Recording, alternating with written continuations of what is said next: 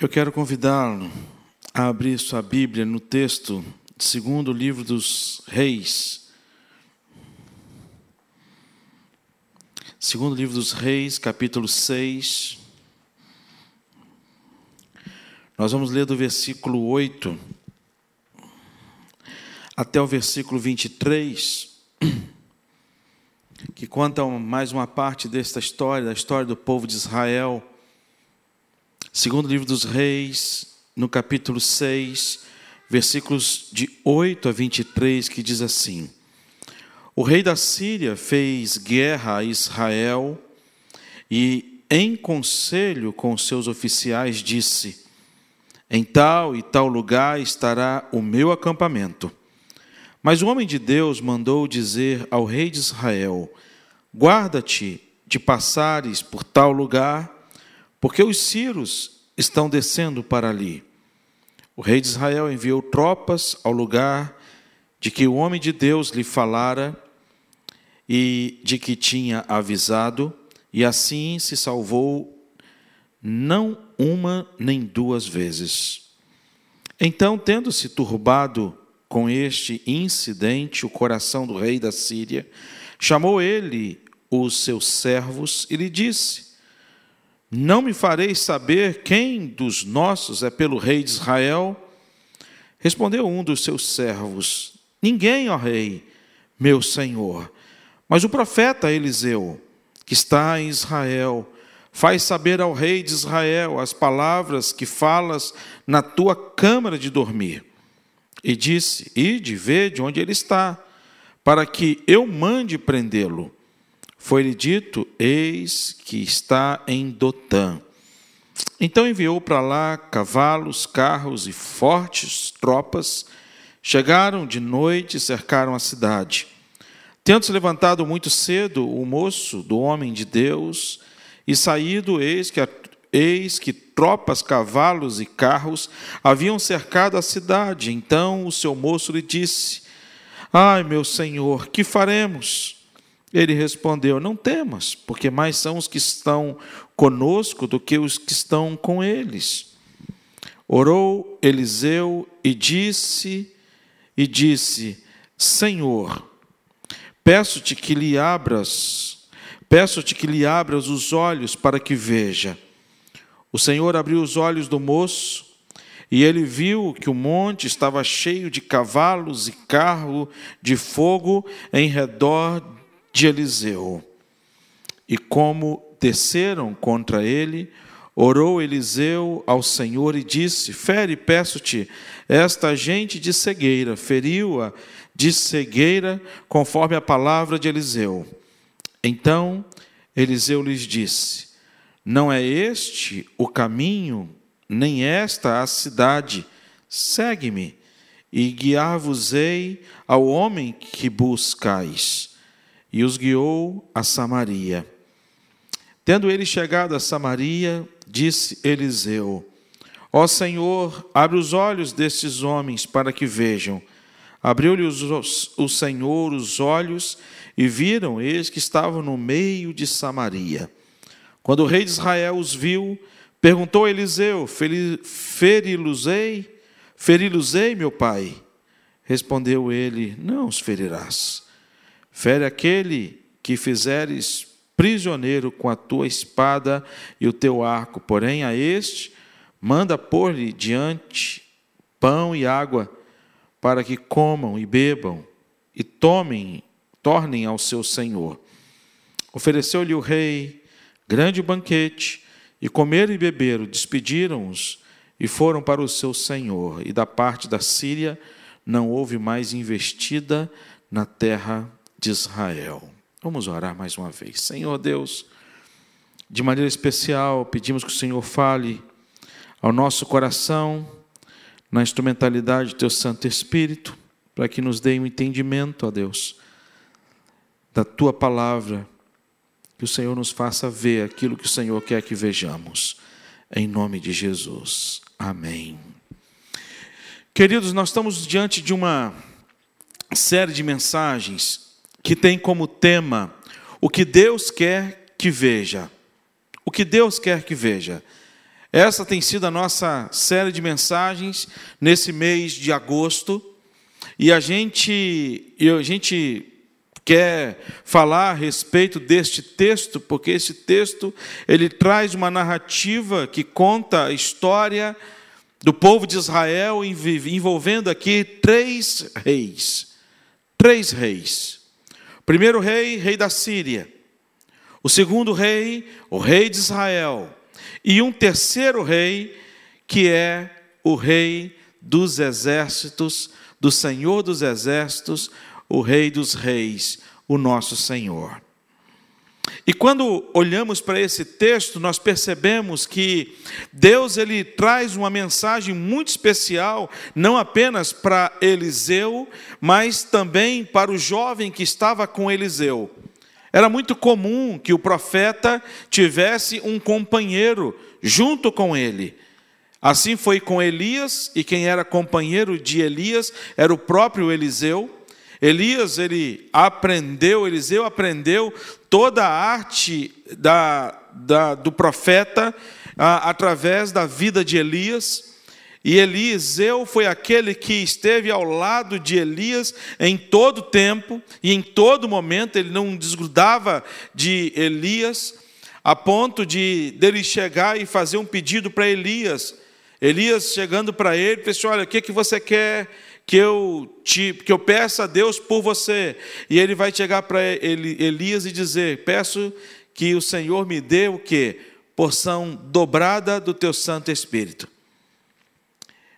E ele disse: Olha, se você me vê sendo levado pelas carruagens de fogo, de fato você vai me ver sendo levado para o céu, você vai alcançar, de fato, essa graça vinda da parte de Deus. Mas nesse texto, a gente percebe de maneira muito clara aquilo que Deus queria que Eliseu visse com seus olhos da fé, não com os olhos naturais nós enxergamos e temos a tendência de ver tão somente pelos olhos naturais. Nós reagimos diante de todas as nossas sensações, diante de todas as nossas emoções, diante de todo o nosso sentimento por aquilo que a gente vê. E Deus ele vai dizer para mim e para você nesta noite que Deus ele tem algo muito mais importante para te mostrar. E Deus quer que você veja coisas maravilhosas, inefáveis e algumas das vezes coisas que são indescritíveis aos olhos humanos. E a primeira pergunta é: o que, que Deus quer que a gente veja? E nesse texto aqui, em primeiro lugar, nós Deus quer que a gente veja que as investidas do inimigo, elas são neutralizadas pelo poder de Deus, que as investidas do inimigo, elas são neutralizadas pelo poder de Deus. Segundo Reis 6, 10 e 11, quando ele vai dizer: O rei de Israel enviou tropas ao lugar em que o homem de Deus lhe falara e que tinha avisado, e assim se salvou não uma nem duas vezes então, tendo estubado com este incidente, o coração do rei da Síria chamou ele, os seus servos, e lhe disse: Não me fareis saber quem dos nossos é pelo rei de Israel. As investidas de Satanás, elas são neutralizadas pelo poder do Senhor. Quando a gente olha para a história de Jó, Jó, quando se encontra com Deus, e Deus ali, ele estabelece limites para Jó. Deus chega para Jó e fala assim: olha, você pode tocar na vida dele, mas não vai tirar a vida dele. Você vai tocar em tudo que ele tem, mas não toca nele. Deus impõe limites. E Eliseu, ele só pôde, teve o privilégio de ver tudo isso devido a ter recebido a presença de Deus. Porque se Eliseu não tivesse recebido esta porção dobrada do Espírito Santo de Deus, Eliseu, ele não teria a possibilidade de ver aquilo que só ele pôde ver através da graça de Deus. Às vezes Deus quer mostrar para a gente tantas coisas, mas a, a, grande questão é que nós precisamos, queridos irmãos, ter esta busca da presença de Deus, ter essa necessidade de ter a presença do Espírito Santo de Deus nas nossas vidas, que faz toda a diferença. Faz toda a diferença. Esta presença do Espírito Santo de Deus. Eu tenho falado a cada oportunidade que eu tenho de falar é que nós precisamos de uma igreja que viva em busca desta presença do Espírito Santo de Deus. Nós estamos necessitando de uma igreja que viva diante dessa dependência do Espírito Santo de Deus, e isso a gente vê no coração de Eliseu.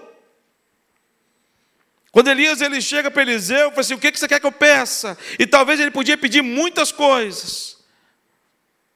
Talvez ele pudesse pedir, assim, olha, poxa, te segui tanto tempo. Cabe a mim agora buscar uma fazenda para me poder descansar. Ou então, quero ter vários camelos. Ele podia pedir o que ele quisesse. Mas a Eliseu, ele busca diante de Deus a presença do Espírito Santo, e tanto que Elias chega para ele e vai dizer: dura coisa pediste. Porque quando a gente clama a presença do Espírito Santo de Deus nas nossas vidas, o Espírito Santo de Deus, ele entra, ele age no nosso coração e na nossa vida e nos transforma por completo. E talvez muitas pessoas não queiram passar por essa transformação do Espírito Santo de Deus. Sabe por quê? Porque ainda querem viver a velha vida, o velho homem. Na prática, de algumas questões e alguns, alguns pecados pessoais que tem guardado no seu coração. Mas aqui, ele vai, se Eliseu não tivesse recebido a presença desse Espírito Santo de Deus, a reação dele seria a mesma reação que aquele moço que não era mais Geazi, porque Geazi tinha, tinha ah, ah, ah, ele sofreu de lepra por conta daquela história com Namã, quando ele vai buscar a capa de Namã, quando ele vai buscar os presentes que Namã havia levado para Eliseu e Eliseu havia recusado. E quando Namã ele volta lá para poder buscar os presentes escondidos de Eliseu, ah, ele não recebe não somente os presentes, mas também a lepra que estava com Namã recai sobre Geazi.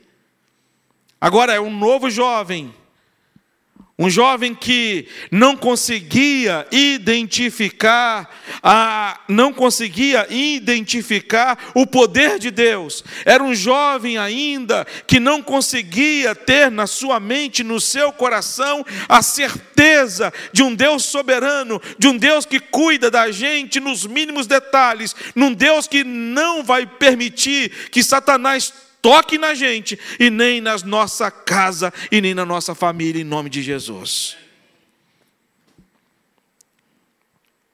Mas era necessário ter a presença do Espírito Santo de Deus no seu coração. Busque o Espírito Santo de Deus. segunda coisa, dentro dessa investida do inimigo, que são neutralizados pelo poder do Senhor, que a iniciativa de toda a ação neutralizadora foi de Deus e não de Eliseu. Eu, quando era criança, ainda para chegar à adolescência, eu sempre fui criado dentro da igreja presbiteriana, sempre ouvi histórias e eu ficava fascinado com as histórias evangélicas, porque para mim os personagens bíblicos eram mais ou menos parecidos como, como super-heróis. Eu fantasiava a figura dos personagens bíblicos. Quando eu olhava para Davi, um homem que enfrentou gigante, um homem que enfrentou Davi era o meu preferido, era o meu personagem preferido. Quando alguém perguntava alguma coisa, a minha referência era Davi, como um grande homem, como um super-herói, como uma pessoa invencível, imbatível. Só que a gente vai amadurecendo, nós vamos estudando a Bíblia, vamos começando a entender que Davi era homem como a gente, que a força que Davi tinha não era resultado da sua própria força, mas era fruto e resultado da ação de Deus e da presença de Deus e do propósito de Deus sobre a vida de Davi. Reverendo Everaldo, ele cita, ele gosta de citar muito a questão de Deus ser o personagem principal e nós somos, todos nós somos coadjuvantes. E de fato é. Quando a gente olha para a história aqui de Eliseu, quando Eliseu vem e quando fala a respeito dessa tropa, quando o rei da Síria, ele descobre que somente um homem está desfazendo todos os seus propósitos, está a, a, apresentando diante do rei de Israel todas as suas estratégias de guerra. Ele então, ele manda um grande exército. versículo 10 ele vai dizer: "O rei de Israel enviou tropas ao seu lugar, ao lugar aonde o homem de Deus estava. E quando vai falar dessa tropa, vai falar que ele enviou carros, soldados e um grande exército para poder cercar Dotã, a cidade onde Eliseu estava. E aí, quando você vê Eliseu enfrentando um grande exército. A gente olha para Eliseu e fala assim: nossa, como eu quero ser como Eliseu. Mas a verdade, queridos irmãos, a força não estava em Eliseu, mas a força estava na presença do Senhor, no seu coração. E aí eu quero dizer para vocês: quais são os exércitos que têm se levantado contra vocês? Há muitos exércitos que se levantam contra a gente. Como é que a gente enfrenta esses exércitos? Como é que nós enfrentamos esses inimigos? Como é que nós enfrentamos os obstáculos da vida, as adversidades da vida? Você tem duas formas. Primeira forma, agir sem Deus. A outra forma é você saber que você precisa de Deus e que Deus há de fortalecê-lo para enfrentar essas lutas e que vai fazer você entender que as investidas do inimigos, do inimigo, elas são neutralizadas somente e tão somente pelo poder que há no nome de Jesus e não no nosso. Segunda coisa que a gente aprende nesse texto, que fala o que Deus quer que a gente veja, é que o inimigo ele insiste no ataque de diversas vezes e de muitas formas. O inimigo ele é persistente. Ele ataca de muitas formas e de muitas maneiras. Quando aqui no versículo 13 e 14 ele vai dizer: Ele disse, ide e vede onde ele está, para que eu mande prendê-lo. Foi-lhe dito: Ele está em Dotã, então enviou para lá cavalos, carros, fortes tropas. Chegaram de noite, cercaram a cidade. Ele poderia se deixar por vencido, ele, ele poderia dizer por vencido, ele poderia ter tido como vencido, assim, não, eu, todas as vezes que eu planejo alguma coisa, Eliseu vai descobrir, então esquece, vamos atacar outra pessoa, vamos atacar outro lugar, mas ao invés disso, ele, ele trata é, é, essa luta em que há uma resistência muito grande. Ele dificilmente ele desiste, mas a Bíblia vai dizer para a gente: resistir ao diabo e ele fugirá de vós. Ele sempre ataca de forma cruel. Ele sempre ataca de forma cruel. Ele não levantou apenas e tão somente, disse, olha, vamos lá, vou mandar um, um espião para poder perseguir, para poder matar, vai ser de homem para homem. Não, ele mandou tropas. E cada vez mais forte, cada vez ele ataca mais forte a ação do inimigo.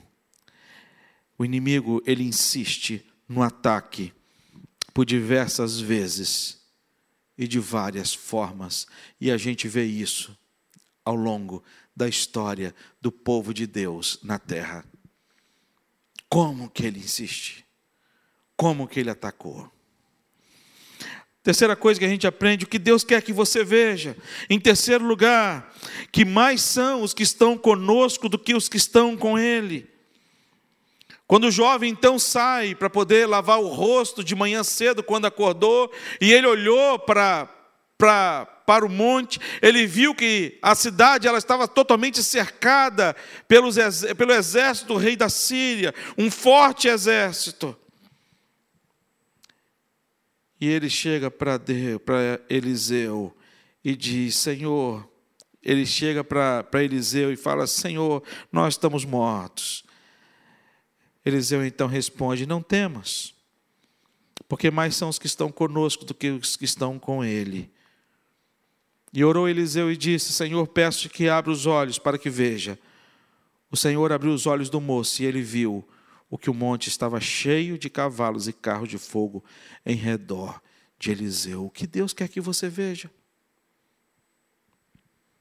O que Deus queria que aquele moço visse? o que os olhos naturais não podem ver. Se você perceber, Todos os encontros com Jesus Cristo, com os seus discípulos, Jesus vai desafiar os seus discípulos a, a, a, olhar, a ver aquilo que os olhos naturais não, não eram capazes de enxergar, somente através dos olhos da fé. E nesse texto em especial, a gente aprende que ah, mais são os que estão conosco do que os que estão com eles.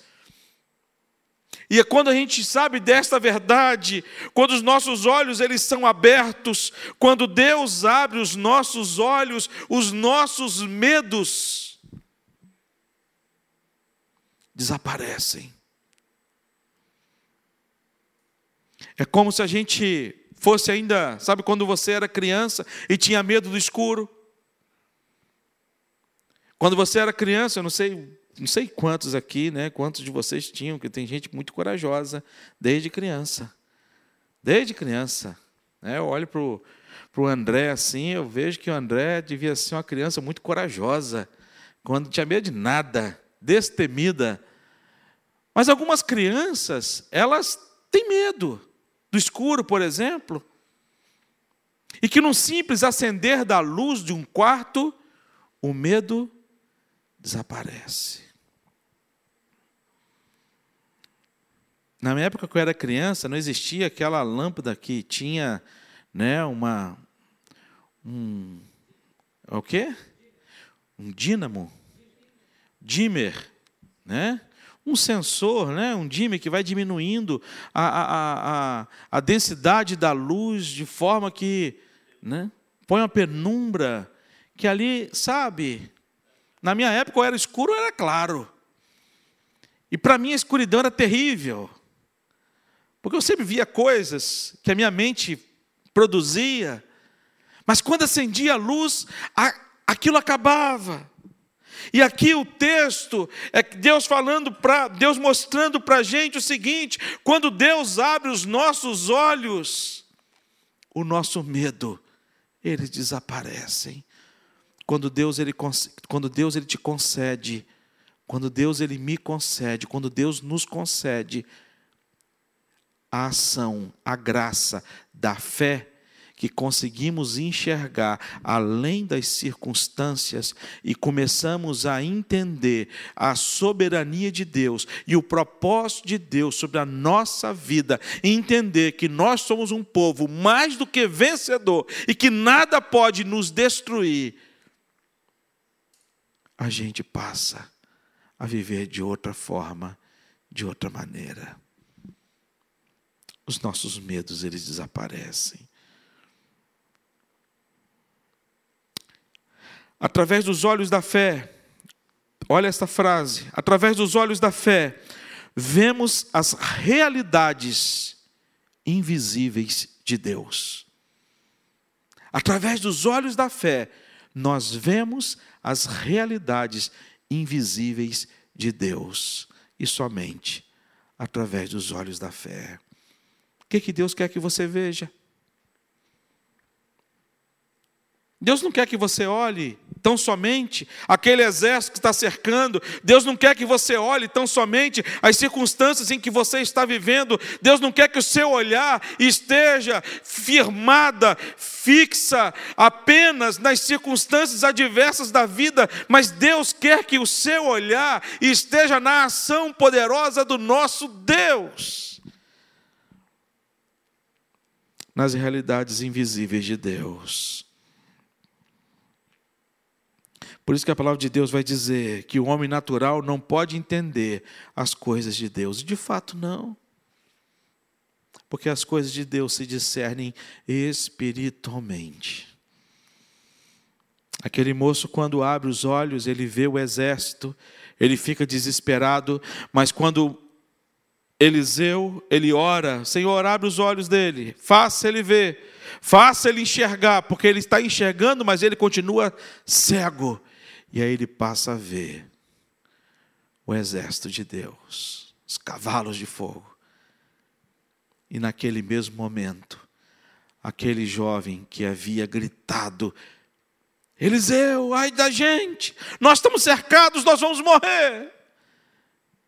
Ele olha e fala assim: se fosse carioca, ele ia dizer: está dominado, está tudo dominado. Talvez ele ia dizer para o exército de inimigos: perdeu.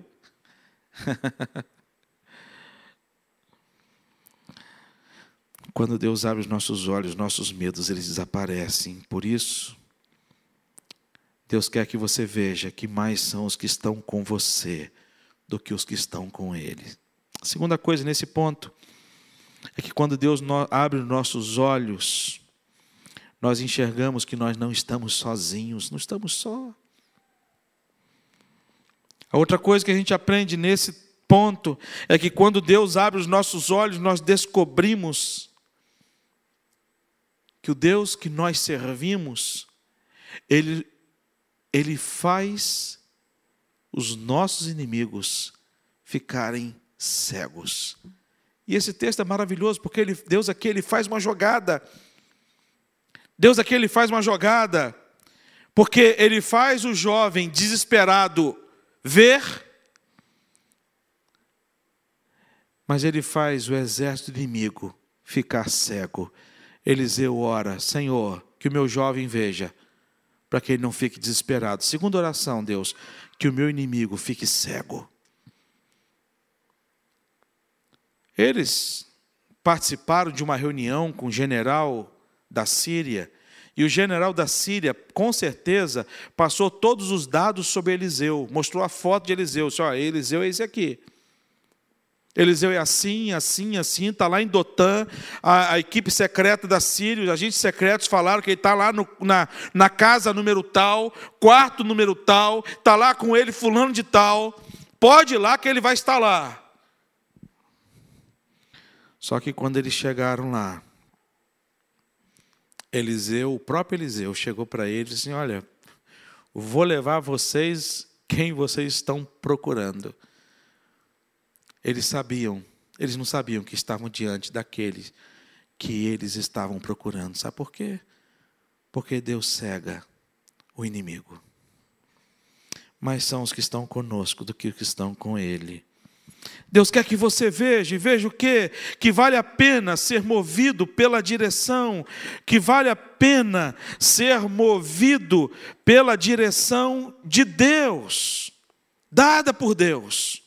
Em quarto lugar, quando o rei de Israel os ouviu, perguntou a Eliseu: Feri-los-ei, feri-los-ei, meu pai. Respondeu ele: Não, não os ferirás. Fere aquele que fizerem prisioneiros com a tua espada e o teu arco. Porém, a estes, manda pôr-lhe diante pão e água, para que comam e bebam, tornem a seu senhor Ofereceu-lhe o grande, o rei, o grande banquete, comer, beber, despediram-nos e foram para o seu senhor da parte da Síria, foram para o seu senhor e da parte da Síria não houve mais investidas na terra de Israel. Que vale a pena ser movido pela direção dada por Deus e não pela nossa direção. A vontade dos reis eu disse que é uma história de três reis: rei da Síria, que queria ver sangue, queria matar o exército de Israel, queria invadir Israel. queria matar Eliseu, vontade de sangue. Tinha um exército do rei de Israel que também queria sangue. Quando viu o exército do rei da Síria chegando até Samaria, onde o exército de Israel estava acampado, o rei da Síria, o rei de Israel, sem entender nada, disse: O que, que esses caras estão fazendo aqui? E a pergunta que ele faz para Eliseu, e a, declara a sua vontade e a vontade humana. E qual é a vontade humana? A vontade humana é querer ir às forras, a vontade humana é querer voltado para a maldade. A vontade humana era querer ver sangue desses dois reis. Mas o rei dos reis tinha um outro plano, tinha um outro projeto, totalmente contrário ao plano dos dois reis, tanto da Síria como de Israel.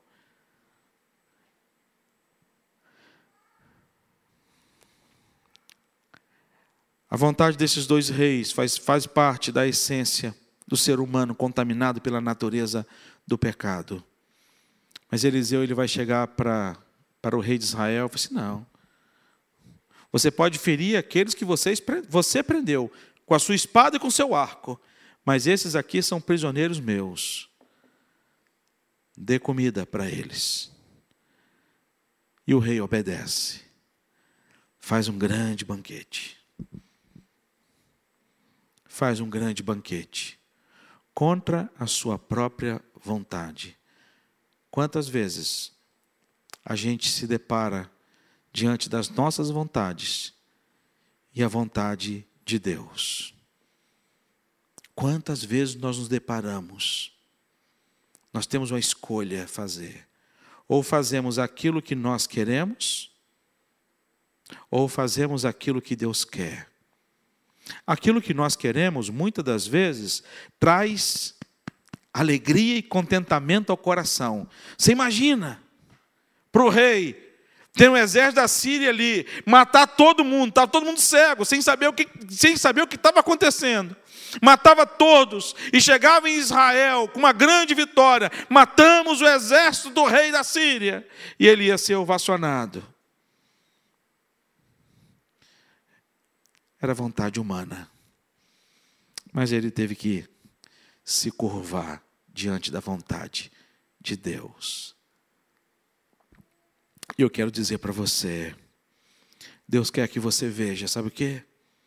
Que vale a pena vale a pena você se curvar diante da vontade de Deus.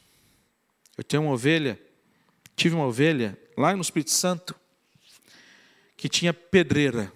Tem pedreira, trabalha com granito.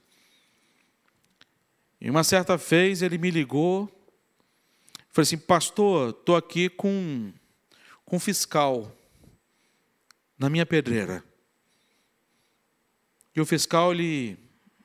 Minha pedreira está toda regular, mas o fiscal encontrou, inventou coisas aqui para poder me multar. E para mim, para mim recorrer, eu ter que pagar essa multa, vou ter que.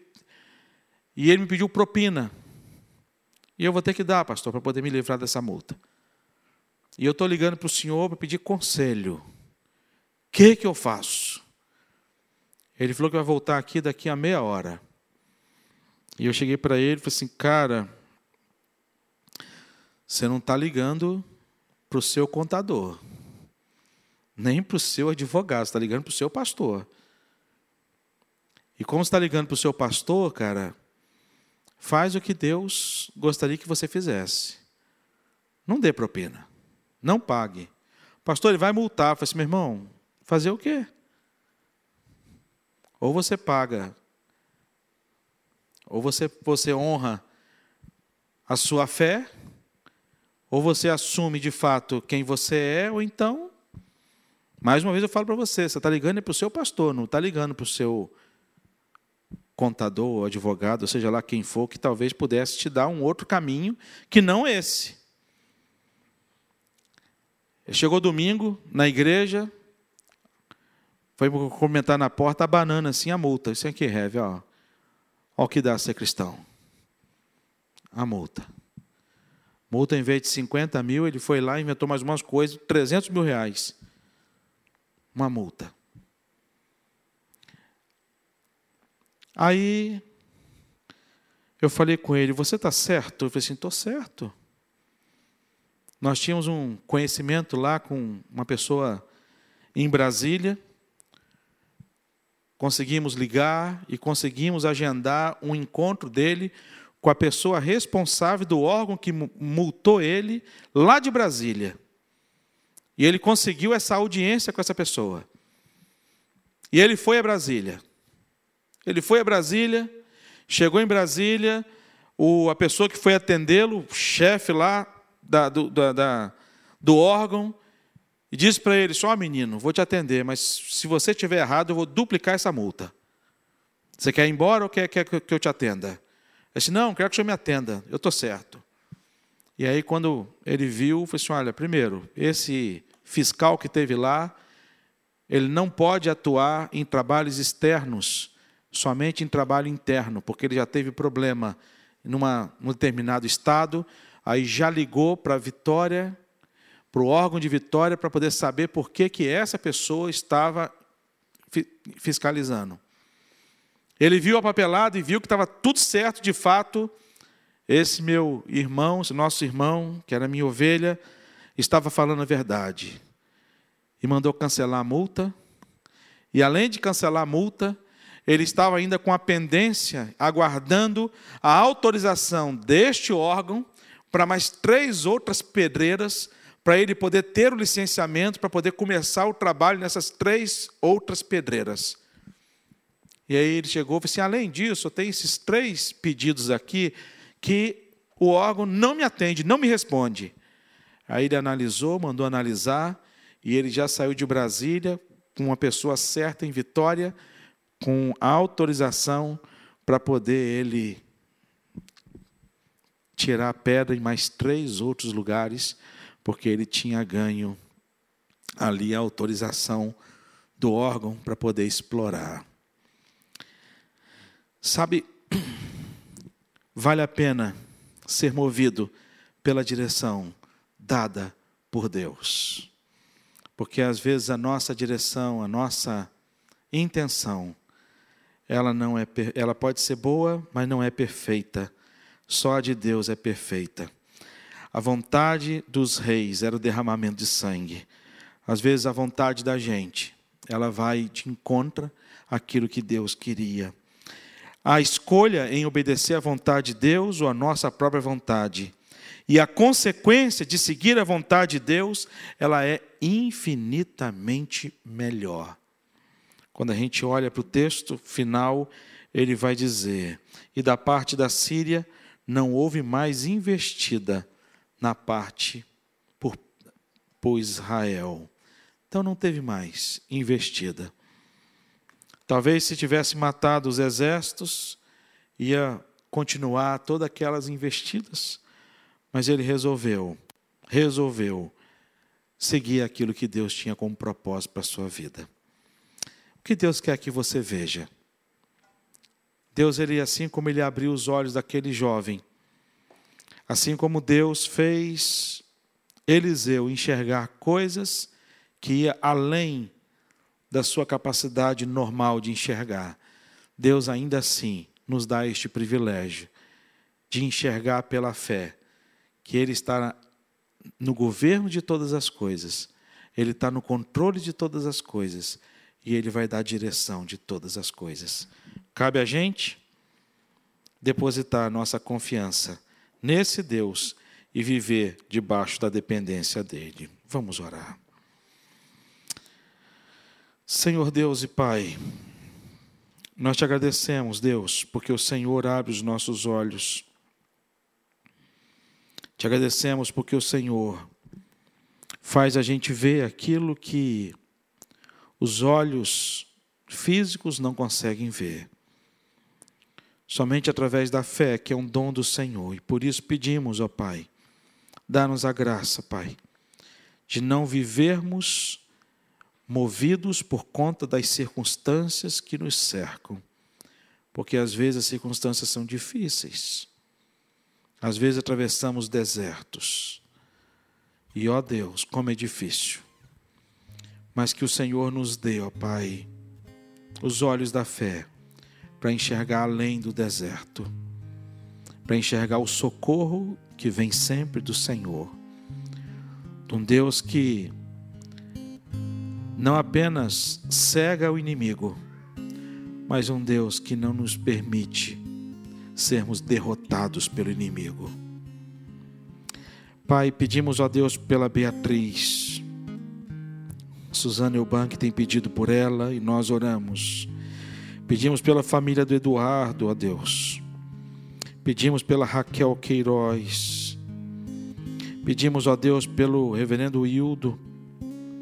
Pedimos, Senhor Deus, pela vida do Paulo, que está fazendo quimioterapia. Pai, pedimos pela Idelma, Senhor Deus. Pedimos pela Suzy, que está em tratamento. Pedimos, ó Deus, pela Beth Paiva. Pedimos, ó Pai, pela vida da Talita, pela Talita, Senhor Deus, e pela filha dela, de 11 anos.